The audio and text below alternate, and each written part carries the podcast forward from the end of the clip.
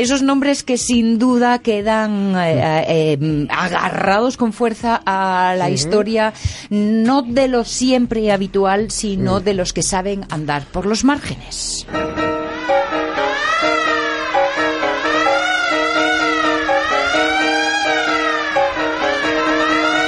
Y de estos personajes es experto nuestro Carlos La Peña, nuestro apasionado musical y también indagador de vidas como la de Jaroslav Jesek, que es nuestro protagonista. Estamos ya en el cuarto capítulo, que recorrer su historia es también acercarse a la del Teatro Liberado de Praga, de Jiri Boskovec y Jan Beric, del que fue director de orquesta, autor de música de sus producciones y prácticamente tercera pata de este mítico carabet- cabaret en la capital bohemia en el periodo de entre las dos guerras. Esto, todo esto es lo que nos estás contando, Carlos La Peña. ¿Qué tal? Un beso, buenos días. Buenos días, un beso. Pues muy bien, aquí pasando pasando el frío. Bueno, bueno, abrigadito y no tiritando, te imaginamos, para morder ya este cuarto capítulo de Jaroslav vamos. Jesek. Y es esto, porque hablabas del teatro liberado, que Sí. vamos, sin apartarse de la vanguardia, se convirtió en el escenario de, de mayor éxito de, de Praga, de Checoslovaquia y de media Europa. Boskovec y Beric, que vamos, eran conocidos como V más W, eran los grandes héroes del teatro y las canciones de Jaroslav Jesek se cantaban y silbaban por las calles de, de Checoslovaquia. Durante casi una década, la risa franca, la, la- la imaginación y la sátira llenaron todas las noches, y digo todas porque no libraban ningún día de la semana, el escenario del teatro liberado, incluyen, huyendo de la tiranía, de la realidad y del realismo, que, como decían ellos, y yo también sostengo, no es más que una ficción que arbitrariamente es tomada por la verdadera. Mm.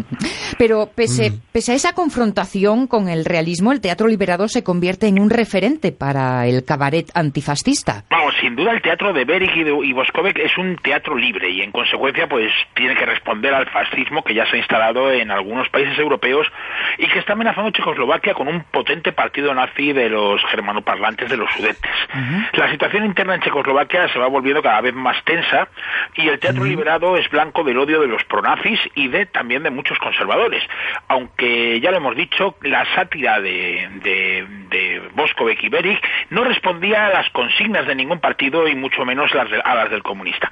También hay que decir que el teatro fue refugio para artistas importantes como mi adorado Erwin Sulhoff, que fue Sí. el primer fue el, el primer inquilino de modernos de otros tiempos y además que durante una larga temporada se ganó la vida como pianista en el teatro liberado.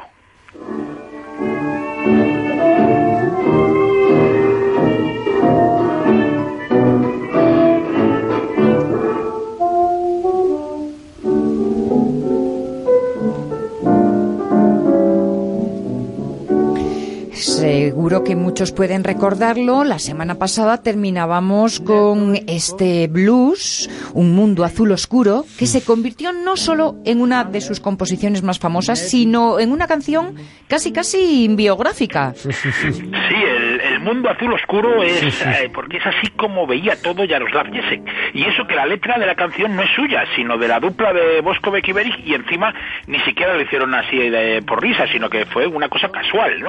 Porque ya sabemos que de los problemas, de, hemos hablado otros días de los problemas de vista de nuestro moderno, que Sí. apenas veía un poco por solamente un ojo. Y además, el único color que distinguía bien, según le conf- confesó a Jan Beric en Estados Unidos, era el azul oscuro.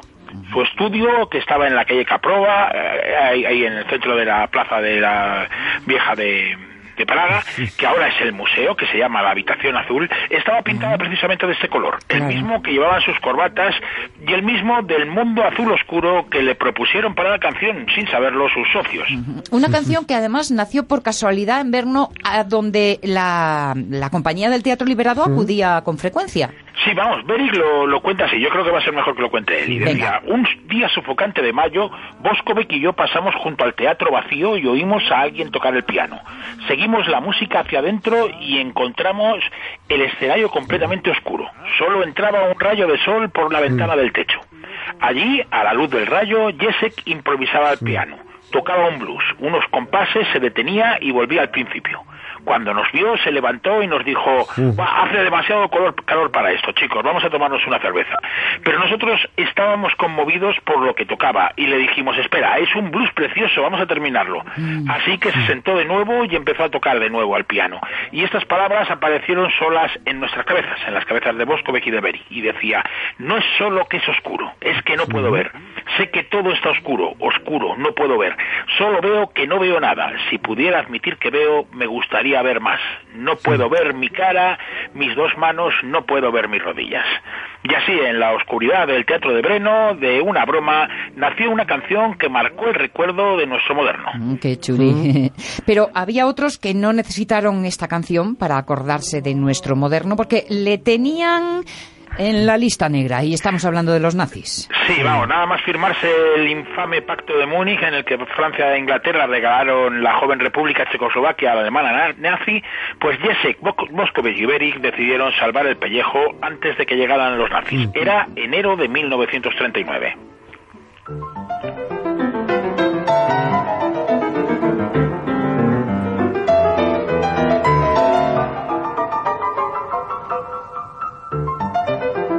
Estamos escuchando el segundo movimiento, Tempo di Polka, de la sonata para piano de Jaroslav Jesek, compuesta a principios de 1941 ya en América, porque el incierto camino del exilio llevó a los tres a Estados Unidos. Seguro que alguien pudo ver en esa huida una oportunidad para la música americanizante de Jesek, Carlos el poeta Gustav Janut le felicitó por ir a América, el hogar del jazz. Claro. Pero Jesse le respondió, no me vengas con esas tonterías. Las peras no maduran en Kanchatka.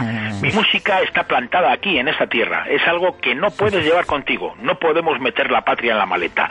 Una patria es el aire, es el pavimento, la gente que habla tu idioma. Es lo que no puedo dejar atrás. Entonces, ¿qué va a ser bueno para mí allí? Nada, nada en absoluto. Tal vez huyo de una muerte a otra. O sea que el exilio americano fue otra especie de muerte para el moderno. Bueno, de alguna manera sí. Jesse llega a Nueva York en la primavera de 1939 y se instala en el Riverside Drive. Dice la leyenda que lo primero que quiso saber cuando llegó a la Gran Manzana era dónde y cuándo tocaba Benny Goodman. Pero, pero bueno, anécdotas aparte, pese a que su situación, sobre todo entre el exilio checo, es bastante mejor que la de muchos compatriotas por su condición de, de celebridad teatral, mm. su vida no da mucha envidia. Si ya de por sí es difícil la aclimatación de un exiliado, si este, como es el caso, es casi ciego, no habla el idioma y carece de fuentes de ingresos, pues es mucho peor. Además, a diferencia de Boskovic y Beric, que sí consiguen seguir actuando dentro de los círculos checos e incluso consiguen abrirse un espacio, Jesek no consigue el permiso del sindicato para trabajar en el teatro musical. Pero entonces, si no puede trabajar en el teatro, ¿cómo se gana la vida en Nueva mm. York? Bueno, pues más de un año después de su llegada, en mayo de 1940, consigue un curro de director de un coro de trabajadores checos. ¿Ah? También pues va sacando algo, dando clases particulares de piano, pero ante la imposibilidad de acceder al teatro, lo que intenta es establecerse como compositor de música clásica, de música de concierto, siguiendo el ejemplo pues de su compatriota Bajuslav Martinú, que sí había triunfado en Estados Unidos. Así, nuestro moderno compone una sonata para piano, un trabajo que decía él en una carta bastante respetable que podría representarme bien, y se la presenta al pianista checo Rudolf Fiskusny, que podría haber ayudado a su estreno. Hay que recordar que un éxito en Nueva York o una buena crítica en el New York Times podía suponer un aluvión de encargos.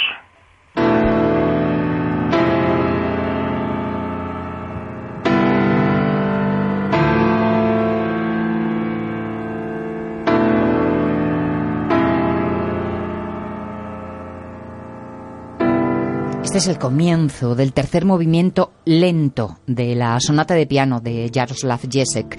Uno de los ejemplos mm, con este jazz lento, sin swing, de la síntesis de jazz y vanguardia de la que era capaz, lo que era capaz de lograr nuestro moderno en su música. Por cierto, Carlos, la sonata para piano no llegó a estrenarse con el vivo, aunque estuvo a punto. Sí, de hecho llegó a estar hasta casi anunciada, pero finalmente fue sustituida por una sonata de otro viejo conocido de modernos de otros tiempos, el compositor Víctor Ullmann, que, ya por entonces estaba recluido en el gueto de Teresín. el que se cayera la sonata de Jesek de, aquel programa fue una cosa bastante extraña. Se llegó a decir que se sustituía porque se había perdido la partitura, pero afortunadamente eso no, no fue cierto. Parece que tras la sustitución de la obra de Jesek por la de Ullman estaba la mano del influyente musicólogo checo Paul Nettel, que presionó para que se interpretara la sonata del compositor preso en Teresín porque la intérprete era su mujer. Ah, bueno, oye, está bien que se diera una oportunidad a la sonata de Ullman que acompañó músicas de Seiber de y Webern en aquel concierto, pero fue una lástima para nuestro moderno. Sí, vamos, efectivamente, el concierto, un festival de la Sociedad Internacional de Música Contemporánea, que se celebró el 21 de mayo de 1941 en la Biblioteca Pública de, Nueva York, hubiera sido una gran oportunidad para Jessic. Pero al final, viendo cómo salió la cosa, fue casi mejor que no se interpretara su sonata. Y esto fue porque el todopoderoso crítico del New York Times, Olin Downes, hizo una crítica tan injusta como demoledora, atacando a la música por la deficiente ventilación de la sala, porque las ventanas se cerraron para evitar ruidos mientras se interpretaba el cuarteto de Anton Weber. Hombre, pero esto es la forma por el fondo, en fin.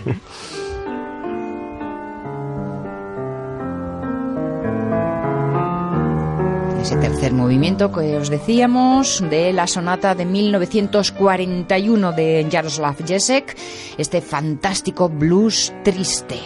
Paralelamente a este estreno, bueno, a este estreno fallido, la salud de Jaroslav Jesek se va, pues eso, achicando, deteriorando aún más. Sí, a sus problemas habituales, que ya hemos hablado otras veces, de la vista, el oído y estas cosas, se suma una enfermedad renal hereditaria que lo debilita profundamente, pero que desde luego no es capaz de acabar con su optimismo natural. Jesek sigue buscando hacerse un sitio en la alta cultura de la Gran Manzana, ese lugar donde, aunque lo intentó, nunca fue feliz escribió un movimiento para cuarteto de cuerda y un buen puñado de canciones. Pero América, como le pasó a Bela Bartok o a tantos europeos que habían conseguido el éxito en sus países, no se rinde a sus encantos. Son ya los últimos sectores de su vida. En diciembre de 1941, su salud empeora y es ingresado en un hospital con neumonía. Pocos días después, entre morfina, el 1 de enero de 1942 muere. Tenía 36 años, la misma edad con la que murió Mozart. Según dice Radio Praga, compuso en vida 116 éxitos musicales.